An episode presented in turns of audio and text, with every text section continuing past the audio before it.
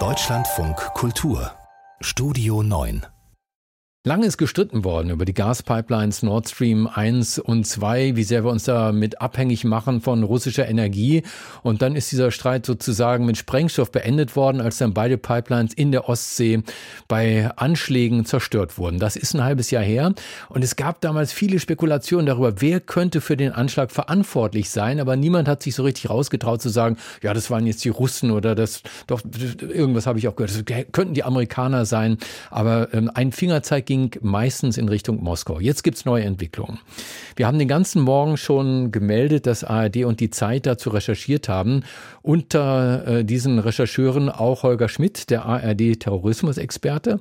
Herr Schmidt, die Spur führt jetzt in die Ukraine. Was genau haben Sie denn rausgefunden? Ja, ich würde es nicht so deutlich formulieren wollen. Ich würde sagen, die Spuren deuten auch in Richtung Ukraine. Wir haben herausgefunden, dass die deutschen Ermittler unter der Führung des Generalbundesanwaltes, aber auch beteiligt die Bundespolizei, das Bundeskriminalamt, andere deutsche Behörden, dass die eine sehr konkrete Vorstellung davon haben, was in den Tagen vor der Explosion passiert ist und wie sich ein Kommando von insgesamt sechs Personen, fünf Männer und eine Frau, die Frau eine Ärztin, zwei Taucher, zwei Tauchassistenten und ein Kommandeur, wie die sich mit einer gecharterten Sportjacht, kann man sagen, auf den Weg gemacht haben und wie das Ganze kriminalistisch abgelaufen ist. Und dieser Teil der Ermittlungen, der scheint mir sehr gut aufgeklärt zu sein.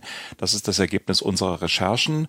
Ähm, da kann man einiges zu erzählen, aber das beantwortet nicht die Frage, wer die Auftraggeber gewesen sind. Und das ist natürlich für die Kriminalisten gar nicht so sehr die spannende Frage, das ist die politisch spannende Frage. Und da gibt es Spuren in Richtung Ukraine. Ich sagte es gerade schon, und zwar dadurch, dass äh, konkrete ukrainische Staatsbürger in dieser kriminalistischen Beweiskette auftauchen, und zwar als identische, als äh, existierende Personen äh, auftauchen. Es tauchen auch falsche Pässe auf, deswegen sage ich das. Und ähm, das ist jetzt eben die Frage, wie bewertet man das? Das kann eine Spur in Richtung Ukraine sein, das kann aber auch eine sogenannte False Flag Operation sein, also ein ganz gezieltes Mittel, um die Spur in die falsche Richtung zu lenken.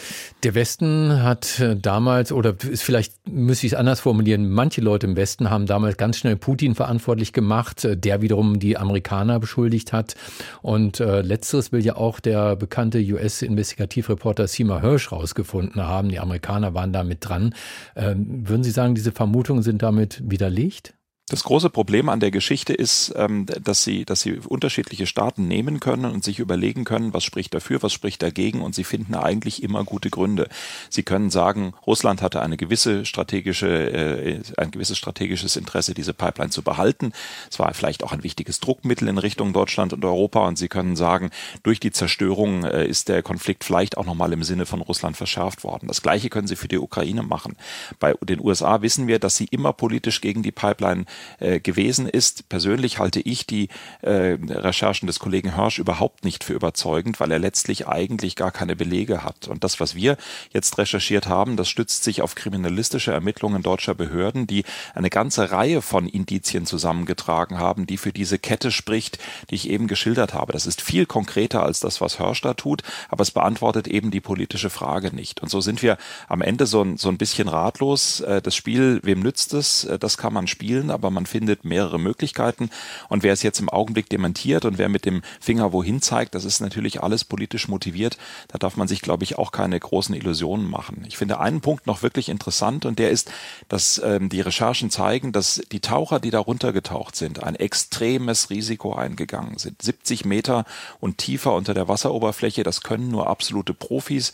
Das ist aber gleichwohl gefährlich, extrem gefährlich. Das heißt, die, die das gemacht haben, die müssen eine extrem hohe Motivation ähm, gehabt haben. Und meine persönliche Meinung ist, diese Motivation kann entweder sehr, sehr viel Geld gewesen sein oder so etwas wie Patriotismus. Und auch wieder interessant, aber letztlich keine klare Spur in eine Richtung, wer könnte der Verantwortliche dafür sein. Also das ist das Wichtigste heute Morgen. Man weiß einfach noch nicht, wer diese Anschläge in Auftrag gegeben hat, auch wenn das Boot, das dazu benutzt wurde, wohl vermietet wurde von einer Firma in Polen, die zwei Ukrainern gehört. Das äh, ist der Stand der Dinge. Ich sage herzlichen Dank an Holger Schmidt für Deutschlandfunk Kultur.